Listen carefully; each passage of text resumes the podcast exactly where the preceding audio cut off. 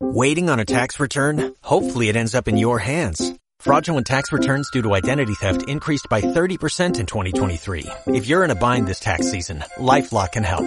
Our U.S.-based restoration specialists are experts dedicated to helping solve your identity theft issues. And all LifeLock plans are backed by the Million Dollar Protection Package. So we'll reimburse you up to the limits of your plan if you lose money due to identity theft. Help protect your information this tax season with LifeLock. Save up to 25% your first year at LifeLock.com slash aware. Esta es una producción de Radio UP de la Universidad Panamericana Campus México. Nosotros somos Media Lab de la Universidad Panamericana. Los hechos, comentarios y opiniones expresados en este sitio y programas son responsabilidad de su autor o de quien los emite y no reflejan bajo ninguna circunstancia el punto de vista de la Universidad Panamericana o de sus funcionarios y o representantes legales. Los participantes autorizan las transmisiones sin fines de lucro.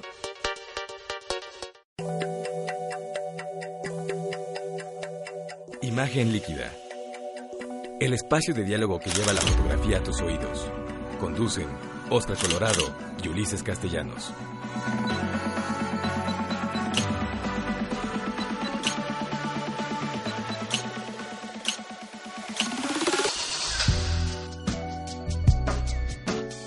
¿Qué tal amigos? ¿Cómo están? Sean bienvenidos a nuestra sexta temporada, el programa número 72 de Imagen Líquida. Nos da mucho gusto saludarlos por Facebook Live y empezamos una etapa totalmente nueva de nuestro programa. Mi querido Ulises, ¿cómo estás? Qué gusto verte después doctor? de un día. Doctor, buenos días. Ah, bueno, Hola. vamos, vamos a platicar un poco de eso. Tenemos dos invitadas de lujo que ya en un segundito más se las, se las platico. En Facebook Live ya las pueden ver. Pero bueno, les vamos a platicar un poquito qué vamos a tener el día de hoy. Yo, por supuesto, les voy a platicar el chisme de cómo me fue con, eh, con mi doctorado, esta nueva etapa del doctor, hacia dónde va. Ya les platicaré. Ulises, ¿qué- ¿tú qué, qué nos vas a platicar un poquito? Además de tu, de tu sección de bitácora visual, ¿qué tienes? Este, vamos a platicar sobre, ya están por cerrar la convocatoria del FINI, ya estamos a 15 días de que se ganen 85 mil pesos los primeros lugares de, de lo que nos vino a anunciar, ¿te acuerdas Lorena Campbell el año sí, sí. pasado? Faltan 15 días para que cierre ese concurso.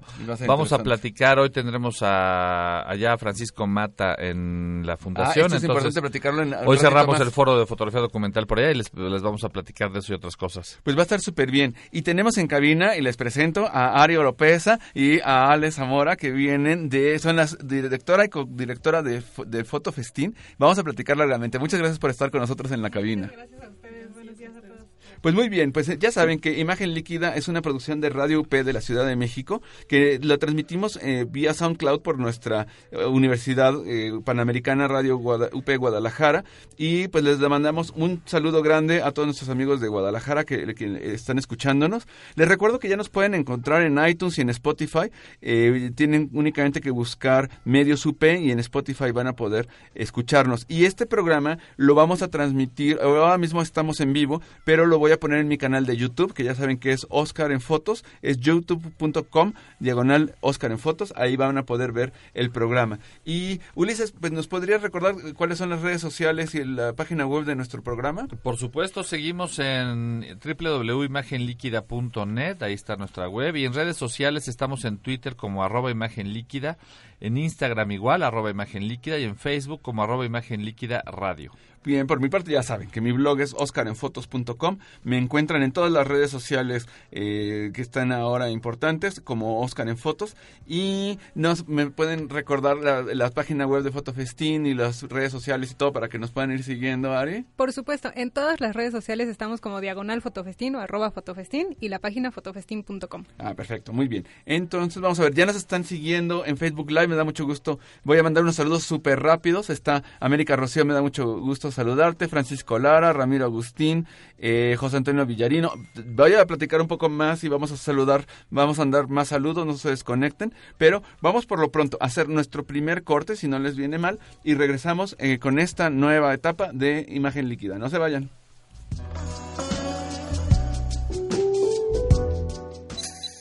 No te vayas. En un momento regresamos a Imagen Líquida. Comunicación intersubjetiva. Argumentación. Comunicación interna. Retórica y persuasión. Porque en Comunicación UP comunico y, luego, existo. Hey, ¿por qué no pones una rola? Vale, pero que sea un clásico. Prepárate para abordar lo mejor del rock en español en esta segunda temporada de Rocola. Conoce qué hay detrás de las líneas de transporte que usas a diario. Acompaña tu viaje con sonidos, personajes, palabras y deliciosa comida que le enseñan al mundo cómo hacer las cosas a la mexicana. Soy Dani Rodríguez. Acompáñame todos los viernes de 12 a 1 de la tarde. ¿Estás listo para viajar en el tiempo? Rocola, el espíritu mexicano del rock.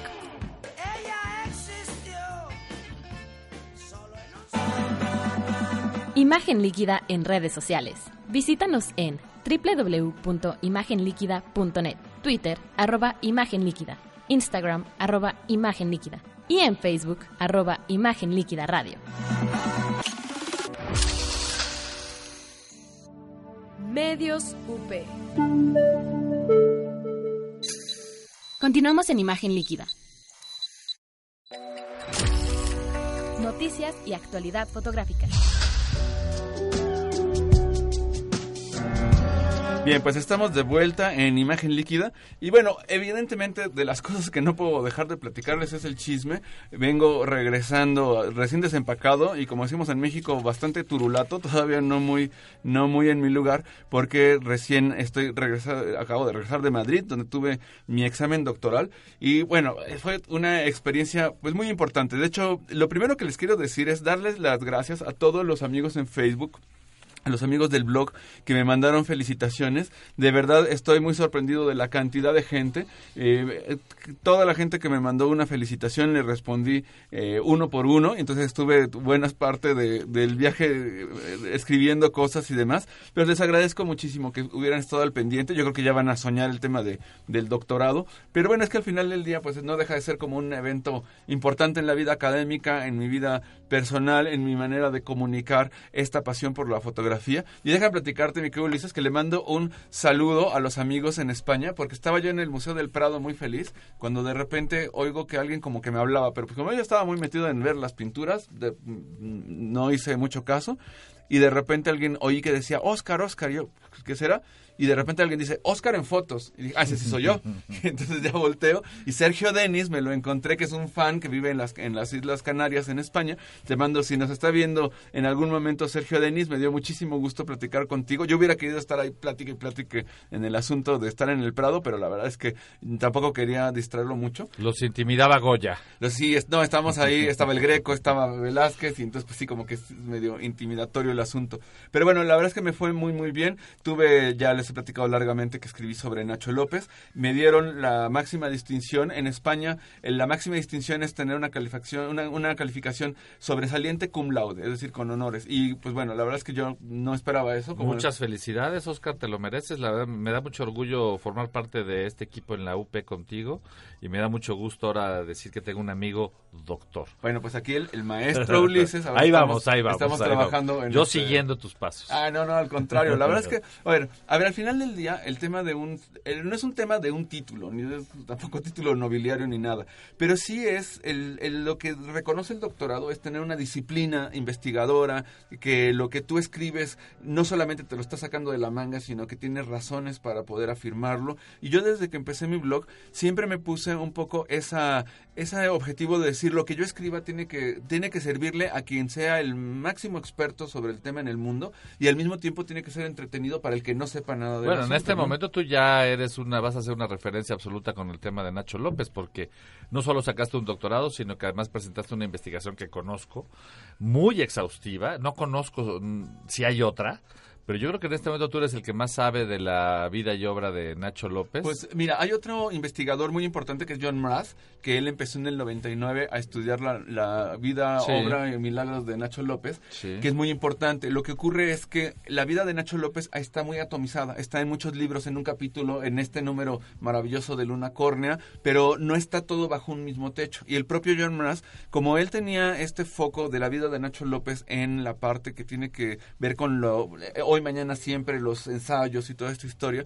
Por ejemplo, la parte eh, de la fotografía indigenista de Nacho López no estaba bien no estaba explorada a fondo en otras investigaciones. De hecho, Débora Dorotinsky ya había hecho algo sobre eso, el propio John Mraz, la hija de, de, Nacho López, Citlali López Binquist, también había hecho un artículo sobre el asunto. Pero bueno, yo creo que la aportación de la tesis es tener en un solo techo una parte de sí, desde el punto de vista académico, para los que te conocemos, está muy riguroso. O sea, te aventaste una investigación bastante profunda. Y ahora lo que viene, espero, eh, perdón la interrupción, es ver si puedo publicar como libro la biografía de Nacho López. Muy probablemente, en ahora ya es que cambió del Instituto Nacional Indigenista a la CDI y ahora el Instituto para el Desarrollo de los Pueblos Indígenas. Entonces, ahora que voy a llevarles mi, doctorado y mi, y mi tesis para, pues para compartirla y platicar con ellos de eso. La intención es ver si, a, ver si hacia finales de año, si hay presupuesto y vida y todo esto, podemos publicar eso como libro. ah, no, pues muy bien. Y yo aprovecho para, para comprometerte públicamente, ahora que eres doctor, ya, ya tienes todas las cartas credenciales para, para dar un taller o una participación en la Fundación Elena ah, con mucho gusto. De, sobra. Y yo creo que sería muy interesante armar algo sobre Nacho López, fíjate, porque también yo creo que vale la pena que los jóvenes, incluso muchos fotógrafos eh, emergentes que ya están trabajando, que conozcan la obra a fondo de este de este estupendo fotógrafo, porque fue un eh, tuvo un discurso disruptivo para la época. Planemos algo. Hay que hacerlo y yo me comprometo con mucho. Digo, no es un compromiso porque es un gusto y además le tengo mucho cariño a la fundación. Eh, yo con mucho gusto doy algo sobre Nacho López porque la gran, yo creo que la impronta de Nacho López en la fotografía mexicana y hacia el mundo es el haber sido un innovador en todo lo que se metió. No importa importaba si era un educador, no importaba si hacía fotoensayos, hacía foto de antropológica, en todas las facetas de su vida fue un innovador. Siempre estuvo rompiendo paradigmas. Y eso pues es tan válido en los 50, en los 80 cuando trabajaba, como ahorita. Entonces yo creo que Nacho López nos puede dar además un recorrido muy interesante sobre géneros documentales, sobre el happening, sobre la fotografía artística, la fotografía experimental. A él le gustaba mucho hacer solarizaciones y cosas que, bueno, eh, son como otros aspectos de Nacho López que son súper interesantes. Entonces da, me da, queda muy claro que da para mucho esta gran figura de este fotógrafo mexicano. Además les quiero compartir, por si a alguien le sigue interesando, que mi tesis es pública. O sea, mi tesis no es un documento que nada más se archiva y nadie lo ve. Eh, desde mi blog pueden acceder a la tesis, son cuatrocientos y tantas páginas, entonces tampoco se tienen que echar todo el ladrillo, pero, por ejemplo, los capítulos de la vida de Nacho López, ahí están, el capítulo de la fotografía indigenista en México desde 1839 hasta 1980, creo que también es interesante. Entonces, si lo quieren ver, ahí está disponible para que la gente se pueda, se pueda meter. Y bueno, pues ahora un poco viene para mí una etapa nueva eh, como investigador, pero además también, no solamente como investigador, también en el propio blog. Y quiero ahora sí poder hincarle el diente a autores que siempre me han fascinado y que por un motivo u otro o son de largo alcance o etcétera, pero quiero ahora tratar pues a muchos de estos autores que me los han solicitado y que sé que les gustan mucho, entonces bueno, pues la idea del blog también es que evolucione, lo voy a seguir trabajando todavía más porque ahora ya tengo más tiempo, entonces pues bueno, creo que ahora sí que como decía Raúl Velasco, aún hay más, ¿no? No, no, qué padre, qué padre experiencia y qué bien que termines esta etapa. Y obviamente pues vas a seguir eh, adelante, vas a seguir adelante, vas a buscar nuevas, nuevas, nuevas, nuevos retos seguramente. Pero fíjate que al final del día yo creo que lo realmente importante, y eso es algo que agradezco mucho a, la gente que me sigue en las redes sociales, en este mismo programa y en las plataformas, en mi propio blog, es que hay un eco para estos temas. O sea, yo creo que eh, uno trabaja y trabaja con ilusión en la medida en la que alguien escucha y que además escucha y le interesa y te dice, te manda un mensaje y te dice, oye, me gustó este artículo o oye, yo opino otra cosa. Esa es el es un lujo en una época en la que hay tantas opciones de entretenimiento, de información, que alguien elija estar una hora oyendo imagen líquida, alguien que elija una tarde de un sábado leer un artículo eh, largo en un blog, pues me parece que es muy digno de, de, ser reconocido, agradecido y es para mí el motor más importante para poder seguir trabajando. De modo que bueno, pues ya eso es lo que viene en el futuro. Vamos a, ya nos toca nuestro segundo corte y a nuestro productor general le vamos a pedir que ya nos mande al segundo corte y estamos en imagen líquida. Regresamos porque vamos a platicar un par de noticias y Ulises nos va a hablar sobre qué viene en eh, sus actividades y su tema de la semana. Entonces no se vayan, ya regresamos.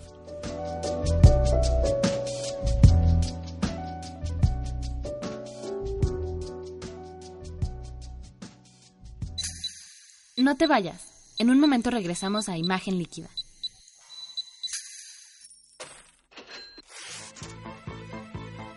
¿Sientes algo mal en tu cartera? ¿Necesitas curar tu falta de información económica? ¿Has pasado del signo positivo al negativo? Escucha a los especialistas para saber cómo prevenir estas situaciones. Solo en Diagnóstico Económico.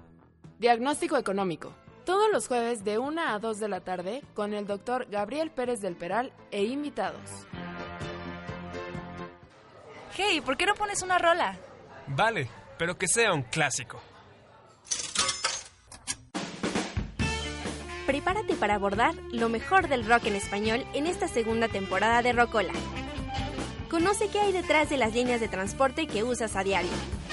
Acompaña tu viaje con sonidos, personajes, palabras y deliciosa comida que le enseñan al mundo cómo hacer las cosas a la mexicana.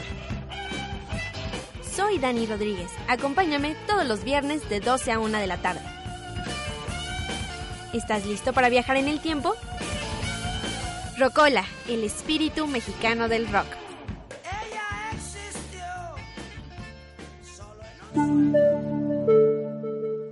Medios UP en redes sociales. Encuéntranos en nuestra página medialab.up.edu.mx. Síguenos en Facebook, Media Lab UPMX. Búscanos en Twitter, arroba medios-upmx. En iTunes, encuéntranos como Medios UP.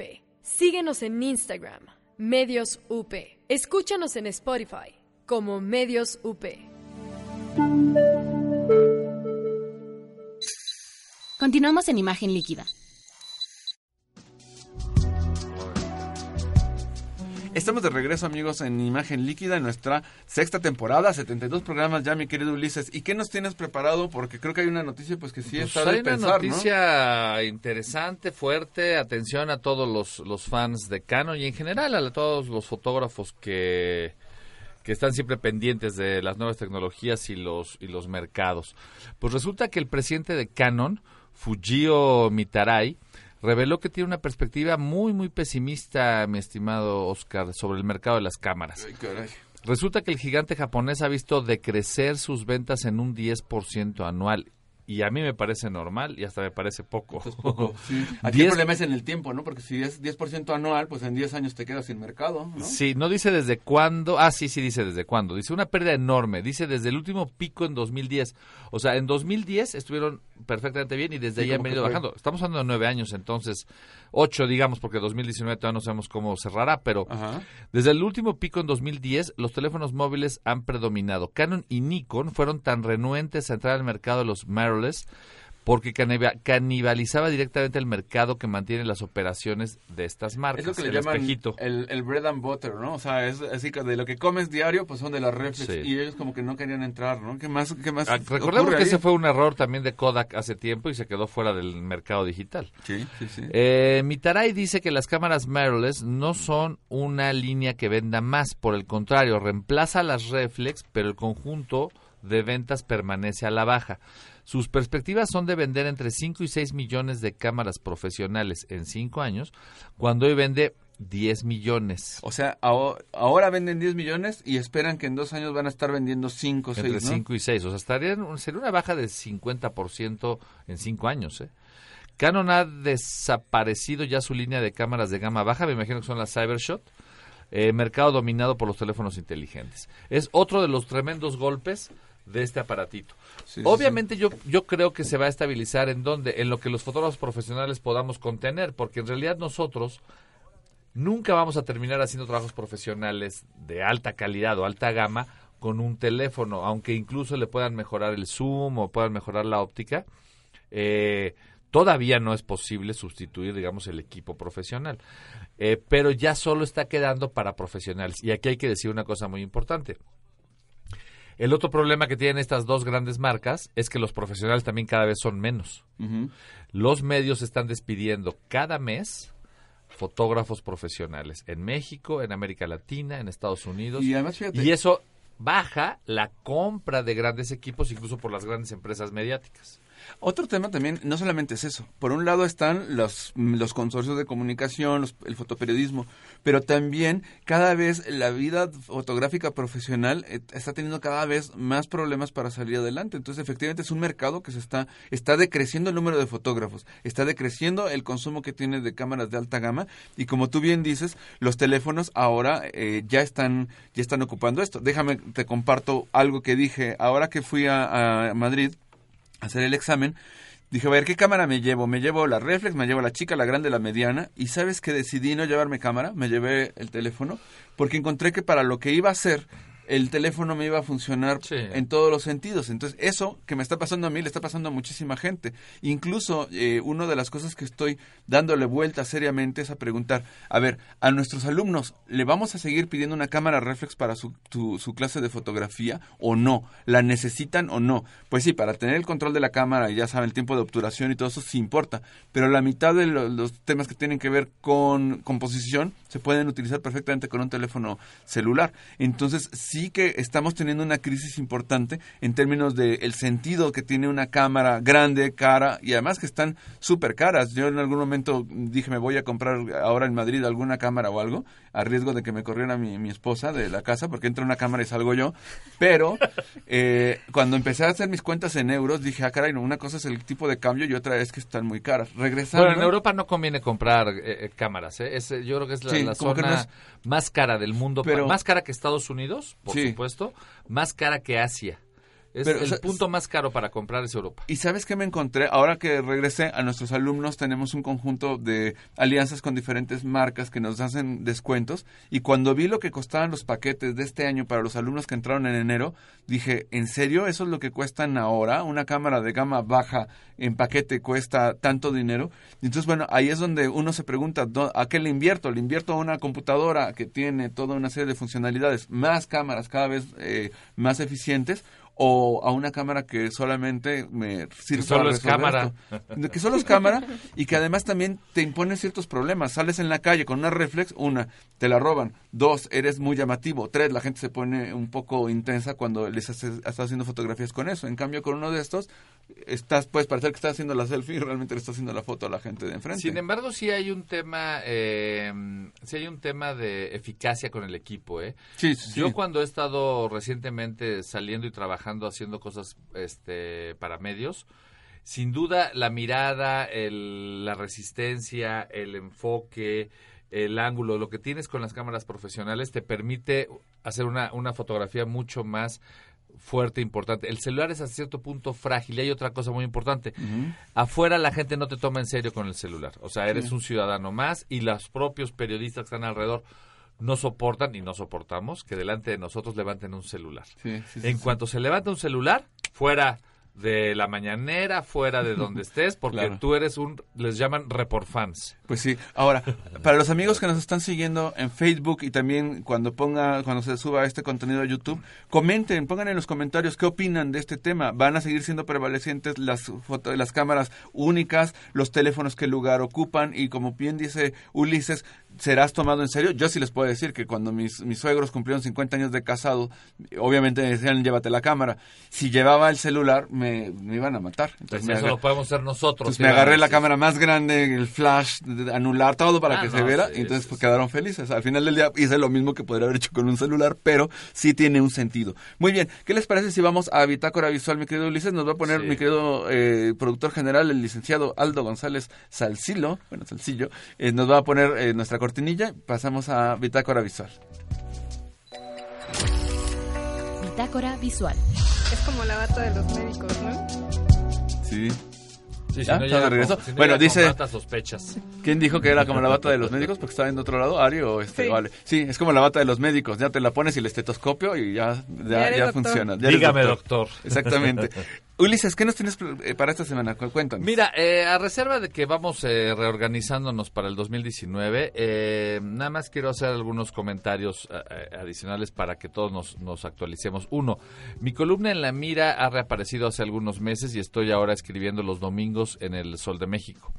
Es el mismo concepto y seguimos hablando de fotografía.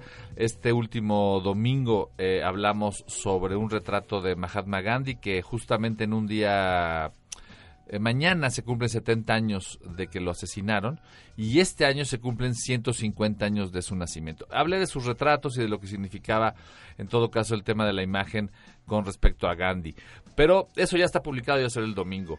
El próximo, para el próximo domingo publicaré sobre el concurso de FINI, del Festival Internacional de la, de, de la Imagen que se hace en Pachuca, que tiene muy buenos premios, que ya les quedan 15 días para para participar. Solo diré que el primer lugar son 85 mil pesos y hay varios primeros lugares porque son cuatro categorías.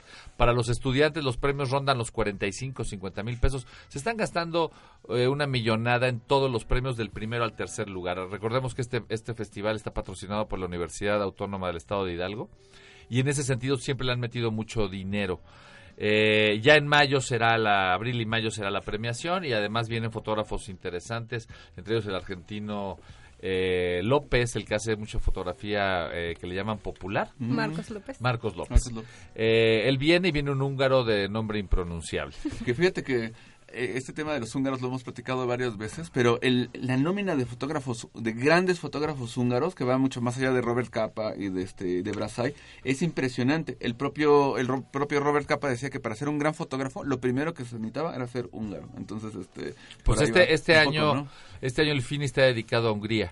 Entonces por eso viene un húngaro y va a haber mucha fotografía, mucha fotografía húngara. Si tenemos oportunidad, por allá estaremos. Antes de que se me olvide, porque es importante, eh, tu columna, ¿dónde se puede leer por internet? En eh, el se Sol de meten al México, Sol de México. ¿Cuál es la Sol de dirección, te México, acuerdas? eh, sí, es el soldemexico.com. Déjame, ahorita se las confirmo.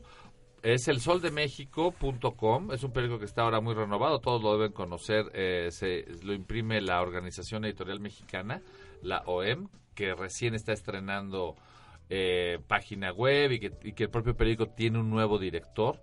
Está rediseñado, es un periódico tabloide moderno, lo dirige un amigo Hiroshi Takasashi y eh, en realidad está bastante bastante bien este este periódico. Es un periódico viejo en términos del del negocio eh, de la industria de los medios en México, pero está totalmente renovado. El sitio es el soldemexico.com.mx y ahí a la sección de cultura eh, pueden entrar. Sale los domingos, es una plana para quien todavía compre los impresos, es una plana y se sigue llamando, eh, se sigue llamando la columna en la mira. La semana antepasada entrevisté al editor de fotografía del periódico El Clarín, Mm. ahí lo van a poder ver, cosas interesantes que nos contó Dani Yaco. Oye, una pregunta también respecto de lo que estás haciendo en la fundación. Ahorita nos platicas más, pero no creo que se nos olvide. Sí, voy al tema de la Comentar fundación. que hoy, hoy, hoy tenemos al maestro Mata, ¿no? Sí. Francisco Mata Rosas, queridísimo maestro, te mandamos un saludo y un abrazo. Cuéntanos, oye, ¿cómo les ha ido? Porque yo, de hecho, a mis alumnos de foto, de fotografía 1, Por allá anduvieron. Les, les pedí que al que le interesara se diera una vuelta y entiendo Fueron- que sí les, ha, sí les ha gustado, ¿no? Sí, y hoy los esperamos. Mira, vamos a vamos por partes. La Fundación Elena Poniatowska para nuestros amigos en la Ciudad de México. Estamos en la colonia Escandón, calle José Martí 105. Este mes de enero hicimos un foro sobre fotografía documental eh, para debatir el presente, el futuro de nuestro pues de nuestro ambiente profesional. Empezamos con Santiago Arau y Roberto Hernández hace 15 días e hicimos una plática con el tema de drones, nada más contemporáneo que eso, y te diré, te diría que estuvo lleno, estuvo muy lleno, incluso volamos un dron dentro de la de la, bien. de, de la fundación, lo hizo eh, Santiago. Presentaron fotografías buenísimas, se habló de todo, de la regulación. ¿Te acuerdas que un poco platicamos de eso aquí alguna vez? Sí, sí. Este, la verdad es que Santiago y Roberto son de los mejores fotógrafos con drones que hay. A Santiago Arau lo van a ubicar fácil porque es muy eh, anda mucho en redes, hace video, time lapse y otras cosas. Y fue un muy buen arranque, fíjate que tuvimos cerca de 90 personas en, en ese evento. En la siguiente semana tuvimos a dos editores, al editor del país, al- a Héctor Guerrero, el editor de fotografía y de video, y también a Duilio Rodríguez, que durante prácticamente 15 años fue editor general de fotografía en el Grupo Expansión, y con- cuando el grupo era, digamos, el gran grupo editorial, ¿no? Que ha venido a menos en los últimos años. Sí, porque Se han deshecho de revistas. Déjame hacer un paréntesis rápido. ¿Sabes qué me sorprendió en España? Que sigue habiendo puestos de revistas, hay muchas revistas y hay muchos periódicos. Se sigue Sí. leyendo en España. En Latinoamérica es clarísimo que están desapareciendo los puestos de revistas, las revistas están desapareciendo y esto viene al caso por el tema de expansión. Un grupo tan importante que se ha ido Sí, contrayendo. Se ha ido ¿no? contrayendo, han ido este, vendiendo sus propias franquicias. Chilango, que era una revista de ellos, pues ya la vendieron. En España ah, hicieron, un, ah, hicieron un buen experimento. La gente del país eh, ofrece a quien se suscribe digitalmente y tiene su aplicación del país, como mucha gente ahora que lo leemos en línea, pero si vives en Madrid, eh, vas al puesto de periódicos, enseñas tu aplicación y te regalan el periódico. Entonces, este, todavía está circulando el papel. Para el día de hoy, todavía están a tiempo jóvenes, hoy en, eh, a las 6 de la tarde, cerramos el foro, hicimos un foro pequeño, digamos, de, durante el mes de enero, todos los miércoles. Hoy va a estar, ahora sí que eh, el fotógrafo más, eh, más activo y proactivo en el terreno documental, el querido Francisco Mata, que todos conocemos, lo hemos tenido aquí. actualmente es responsable de difusión de la UAM anda anda en todas partes, sigue haciendo y, fotografía. Y además está haciendo mucho dron, ¿no? está, haciendo, está haciendo dron también.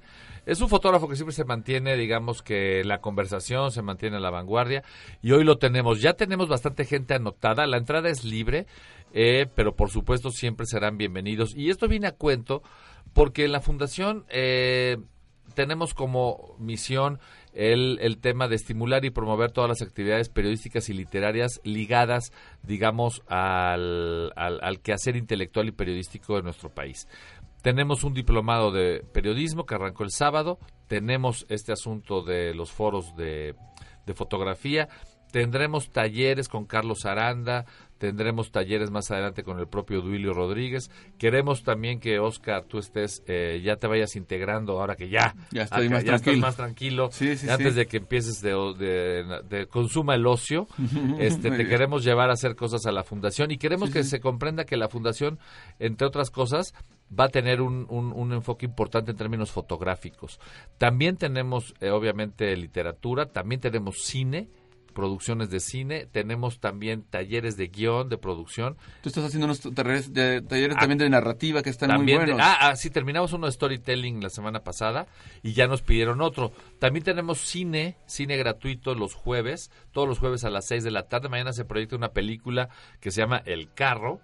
Y tendremos hacia adelante, ya, ya, ya, comenté lo de Francisco Mata, Casa Abierta el miércoles 6 de febrero con Carlos Aranda, que después dará un taller y tendremos hacia adelante un montón de actividades y en cosa de un mes o dos también les vamos a anunciar muy buenas noticias en términos de la capacidad de expansión de la fundación porque vamos a empezar con programas también extramuros y vamos a estar en otros estados de la República próximamente con actividades de la fundación. Por lo pronto visítenos, estamos aquí en la Escandón, dense una vuelta, hagamos cosas juntos, cuenten con, con, con la fundación, eh, para espacios de conferencias de prensa, para presentaciones de libros, eh, para debates. Está la biblioteca también de Elena Poniatowska, tenemos bibliotecas vivas. Y si alguien nos quiere donar, qué curioso, fíjate, tenemos un buen espacio para que nos donen libros. Todos los días o cada tercer día nos llegan cajas y cajas de libros. Pero nadie nos dona libros de fotografía. Mm. Todo el mundo se deshace hasta del, del Popol Vuh y nos llegan 20 versiones de libros de marketing y hasta todo. No ha llegado un solo, nadie llega y dice, aquí hay un libro de Sebastián Salgado, Éxodos,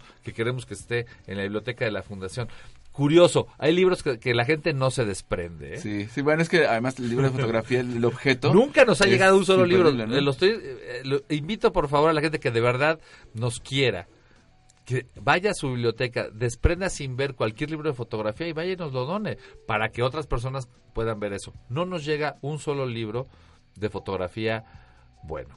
Sí, pues eso, eso, es curioso, ¿eh? Eso, eso es todo un tema que tiene que ver con la, con el valor que le damos al, al, soporte. nos llegó hasta una enciclopedia británica. Ay, caray, oye, pues muy bien. Pero no nos llega foto. Pues eh, vamos a, nos está indicando nuestro productor general que vamos a nuestro tercer corte y eso está muy bien porque ya, ya vamos con Ari y con Ale que nos van a platicar de, va a ser un festín de fotografía con el fotofestín. No se vayan, regresamos en un minutito.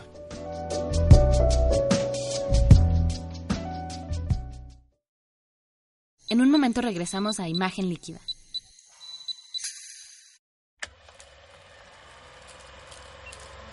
Un comunicólogo conoce la diferencia entre grabar y filmar, entre oír y escuchar, entre ver y mirar, entre copiar, e, imitar. e imitar. En Medios UP, la innovación hace la diferencia en los comunicólogos. Imagen líquida en redes sociales. Visítanos en www.imagenliquida.net, Twitter, arroba Imagen Líquida, Instagram, arroba Imagen Líquida y en Facebook, arroba Imagen Líquida Radio. Escucha, imagina, siente, vive. Radio UP. Continuamos en imagen líquida. Invitado de la semana.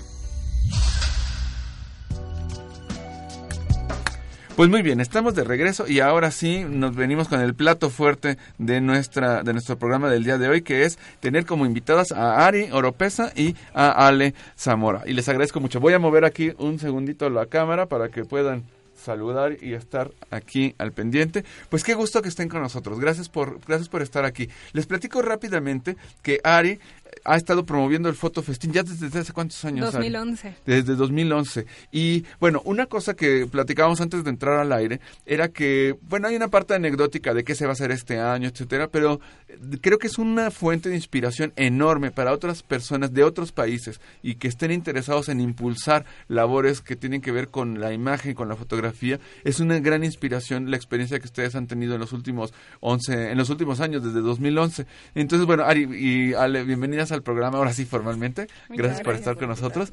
¿Y qué nos pueden, qué nos pueden platicar? ¿Qué, qué, por dónde empezamos? Por eh, el, el, ahora sí que pasado, presente, futuro de Fini. ¿De dónde digo de Fini? De, de Fotofestín.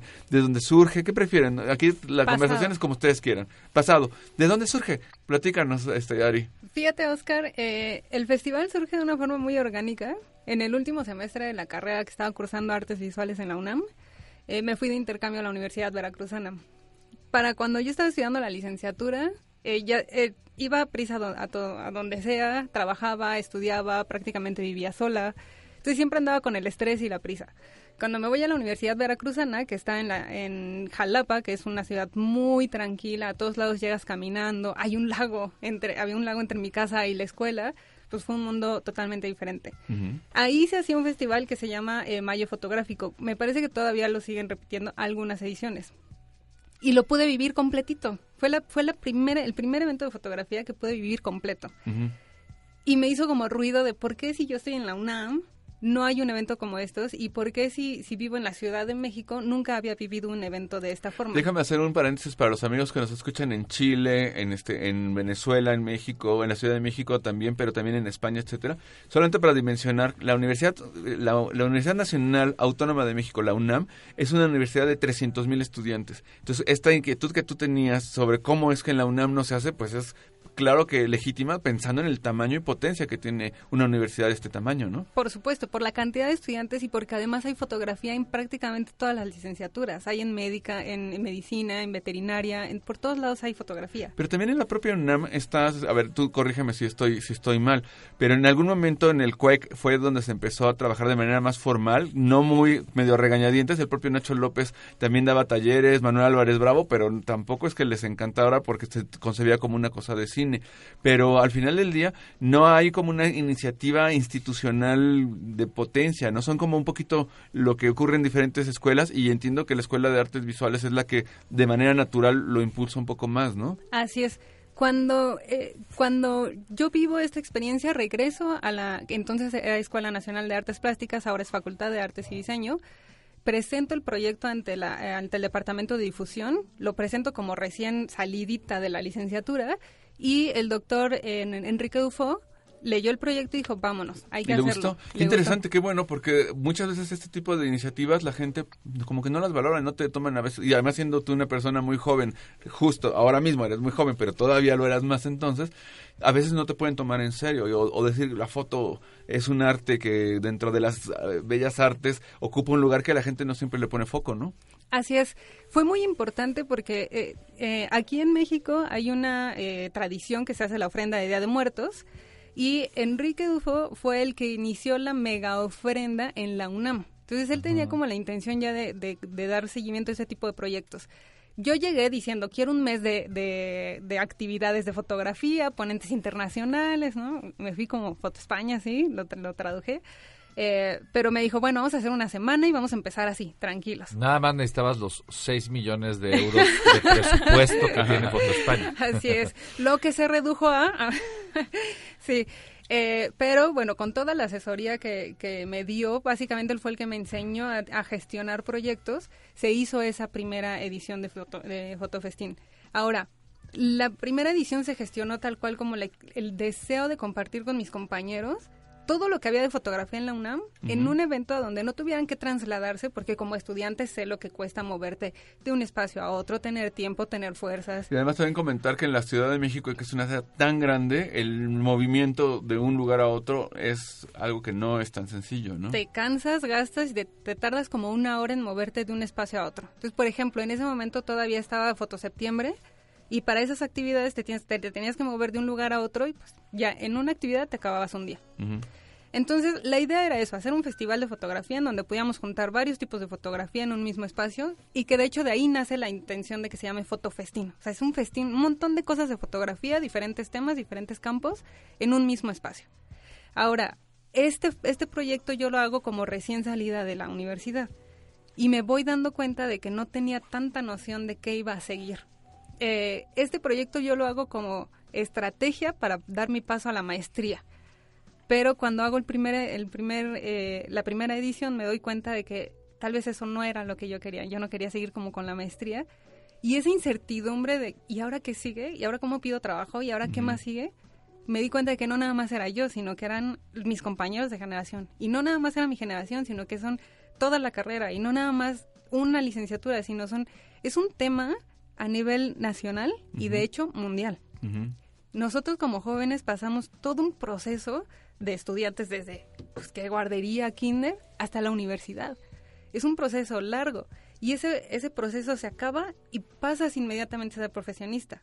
Y ese lapso ya no hay nadie, ya no hay nadie a tu lado. Es decir, quien te acompañó todos los años en, en- mientras eras estudiante ya no está, te quedas solo y tú tienes que hacer ese trance.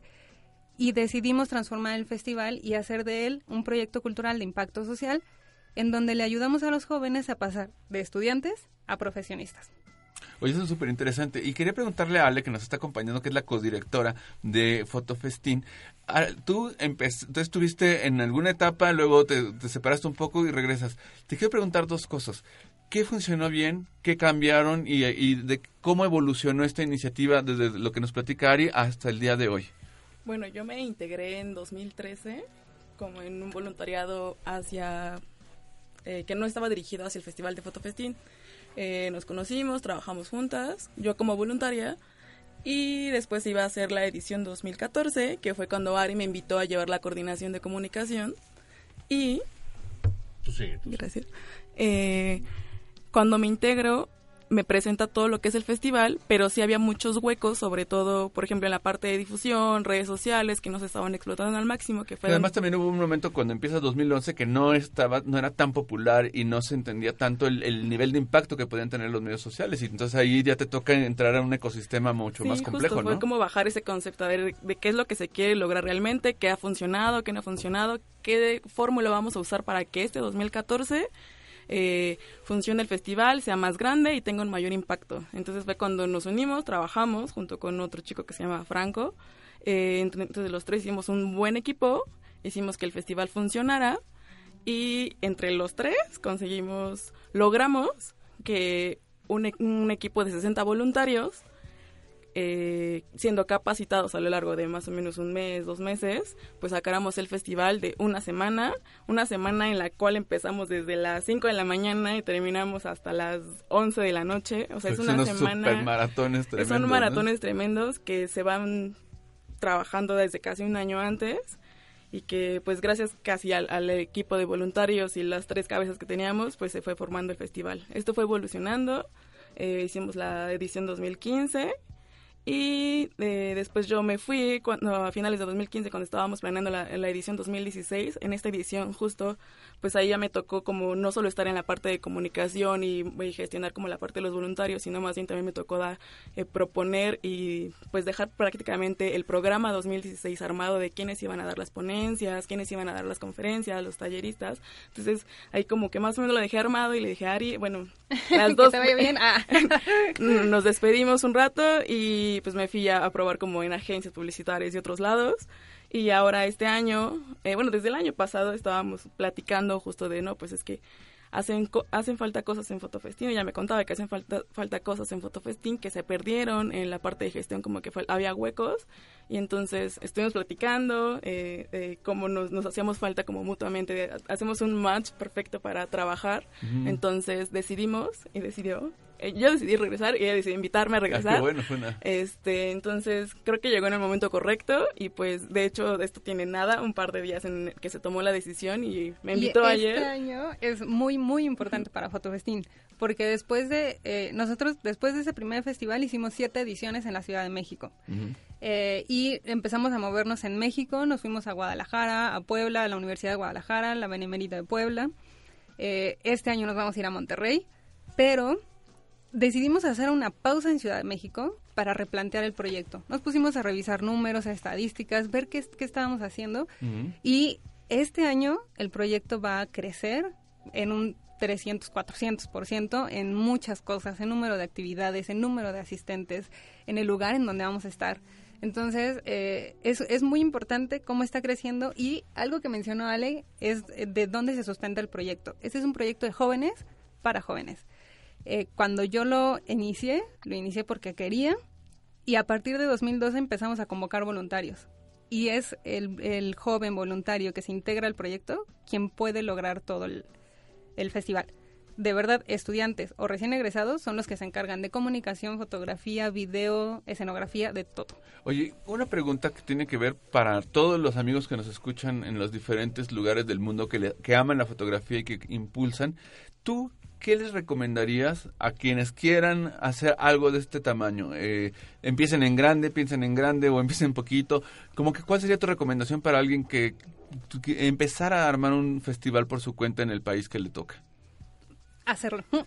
Yo creo que cuando, cuando yo llegué a presentar el proyecto, por supuesto que no tenía nociones de gestión cultural, eh, mi carrera había sido de artes visuales, eh, pero me atreví a formularlo y encontré a la persona correcta que me fue guiando y por lo tanto eh, eh, se pudo hacer. Entonces mi consejo sería simplemente hazlo. Al agua patos. Al agua patos, échate la primera edición, pero acompáñate de un buen padrino, de una buena madrina. ¿Y a eso a qué te refieres con eso? A encontrar a alguien que te pueda guiar, que te pueda aconsejar, que te pueda decir, nada más no te vayas por aquí, alguien con quien le puedas decir, estoy cansadísimo, esto no está fluyendo y que te diga, nada, no te preocupes, muévele por aquí, hazle así y sigue adelante. Una pregunta rápida, porque nos ha tocado, bueno, pues con Ulises y, y en mi vida personal, fotográfica e institucional, pues están los temas del dinero, los patrocinios, las marcas, y esa no es una parte tan sencilla. Uno piensa que todas las marcas están interesadísimas en soltar dinero, y con todo el cariño que le tenemos a todos los amigos. con lo que, acabamos de leer de Canon, más. Sí, no, con más. O sea, yo a mí me queda claro que es obvio, también es una decisión de mercado, pero pues mientras uno pida tasas y mocks, o sea, no hay problema, pero cuando se trata de cualquier otra cosa no es tan simple. ¿Cómo han echado a andar y qué, cuál, qué, qué aconsejas en eso? ¿Qué marcas, qué marcas los patrocinan? Fíjate que eh, nosotros hemos sido súper acompañados por Nikon. Somos así como súper, súper amantes de Nikon porque nos han acompañado. Es, es parte de ese padrino, ¿sabes? Es ese eh, acompañamiento que va como, el sí, te doy lana porque necesitas lana, pero también te voy acompañando. Y eh, cómo hemos sobrevivido a través de patrocinios, sí, en especie, también a través de alianzas, y eh, finalmente en este año, eh, cuando nos vamos a México, ya empezamos con temas de boletaje o de cobrar talleres. Eh, trabajamos el modelo de negocio de forma de que sea autosustentable. Ahora, es que exacto, esa es una palabra importante porque tú puedes hacer una, un, un festival y te puede ir más o menos bien o mal, sí pero tienes que hacerlo sustentable y el dinero sin duda es un momento en el que se convierte en barrera para, para poder y es un camino hacer que viva, complicado. En, en 2014, que fue cuando se integró Ale, yo me quedé un mes pensando, lo hago, no lo hago, lo hago, no lo hago, porque estaba poniendo ahí mi dinero, o sea, era mi tiempo, mi dinero y pues, mi juventud, ¿no? pero eh, el, el, proyecto valía tanto la pena porque...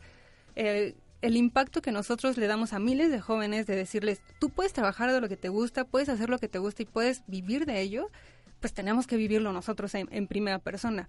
Entonces, eh, eh, lo que ha pasado en estos años es trabajar el modelo de negocio para que sea este, esta edición, que justo Ulises nos decía, nosotros nos vamos moviendo de facultad en facultad y nos vamos moviendo en la Ciudad de México o en México. Pero esta edición que vamos a hacer en Ciudad de México es el inicio de la versión anual fija en un espacio universitario mucho más grande a lo que estábamos acostumbrados. Es un espacio ya preparado para recibir un festival. Vamos a convocar a muchísimas personas. Bueno, estamos hablando de 8 mil personas quizás asistentes. ¿Dónde? ¿Dónde? Es un misterio que todavía Bueno, no se puede revelar. es que todavía- ¿El Estadio Azteca? Uy, no, ahí te imaginas unos Sí, 200 justo mil. platicábamos, y es parte de, la, de las complejidades de armar estas cosas. Justo hay un montón de cosas que se tienen que concretar, de espacios, de patrocinios. O sea, hay como, es una cadena muy grande de cosas para que ocurra, pero lo que me queda muy claro es que va a haber Fotofestín este año. Eh, va a ser en Monterrey y va a ser en marzo, ¿verdad? Para estar es. atentos. Y no seas mala, recuérdanos el- la, la página web. Es, creo que es fácil porque es Fotofestín. Fotofestín.com. Ah, no va a ser aquí en la Ciudad de México. Sí, vamos a tener dos ediciones este año. Que lo que pasa es que las ediciones especiales las hacemos Ah. fuera de, de la Ciudad de México. Eh, este año nos vamos a Monterrey, probablemente marzo abril. Ya les vamos a estar dando como más noticias. Y aquí en la Ciudad de México nos vamos para la segunda parte del año. Estamos ya entre agosto y septiembre. Pero va a ser una edición súper, súper especial. Eh, vamos a estar prontos a lanzar convocatorias de voluntarios. Estamos a nada de sacar convocatoria de, de coordinadores de voluntarios que son jóvenes, estudiantes o recién egresados que coordinan a otros 80 jóvenes. Por favor, cuenten con la fundación para Muchas gracias. dar una conferencia o convocar a jóvenes de otras latitudes. Para meter... Eh, ahí estamos ahí estamos construyendo una pequeña comunidad fotográfica de distintos ámbitos y yo creo que le viene bien este cualquier cosa que necesiten.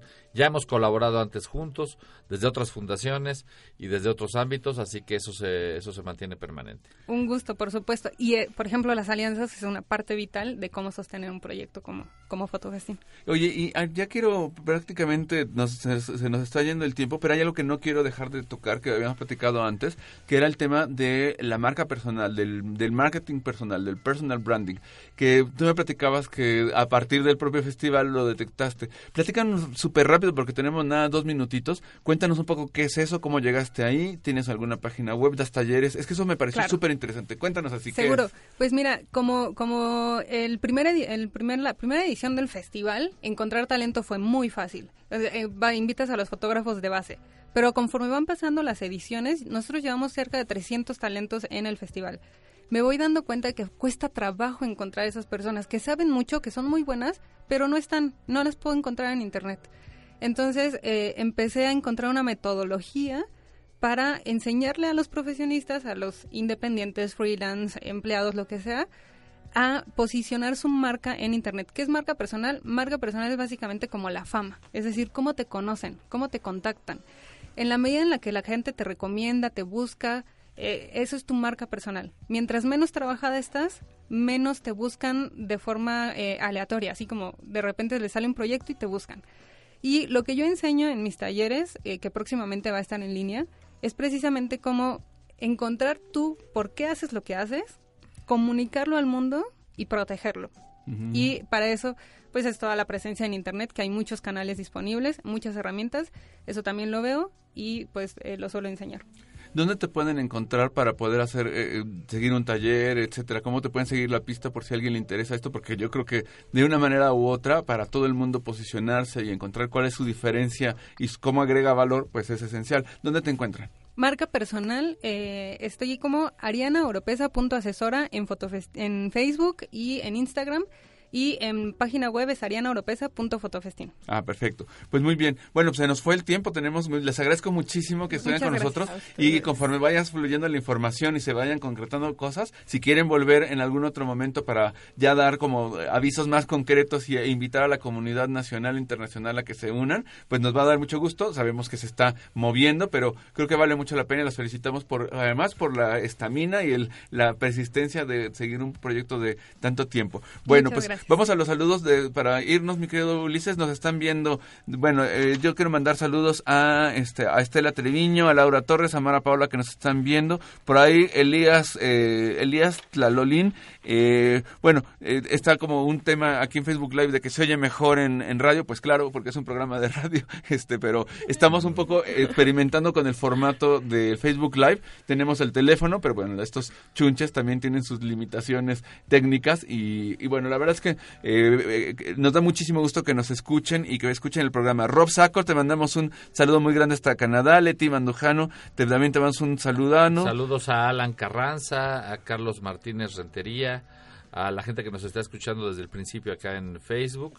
Y manténganse pendientes de las actividades que estamos anunciando por acá. Aida Espinosa, ¿quién más nos está viendo? Pues a todos les agradecemos Carlos mucho. Meraz. Carlos Meraz, les agradecemos mucho que nos estén viendo, los que nos están viendo en vivo, también la gente que nos va a estar conectando y se va a, est- va a estar viendo eh, esto en el futuro, pues les damos las gracias por estarnos siguiendo en estas plataformas de redes sociales y vamos a seguir subiendo el programa en Mixcloud, nos van a poder seguir también en YouTube, entonces bueno, pues hay imagen líquida para rato. Pues les agradecemos mucho Ari y Ale por haber estado con nosotros en el programa de hoy y de verdad esperamos que no sea la única vez que nos veamos en este espacio. Mi querido Ulises, pues se nos acabó el tiempo de nuestro primer programa de la sexta Arrancamos temporada. la sexta temporada. Bienvenido, doctor, y estamos eh, aquí al aire. Pues muchas gracias por todo. Gracias, Ari. Mi nombre es Oscar Colorado y pues les hemos traído la fotografía del mundo y el mundo de la fotografía. Hasta pronto. Gracias. Nos vemos. Producción general, Aldo González Alcilo. Así presentamos Imagen Líquida.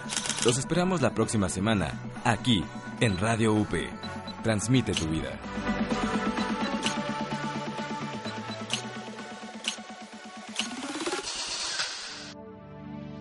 Nosotros somos Media Lab de la Universidad Panamericana. Esta fue una producción de Radio UP de la Universidad Panamericana Campus México.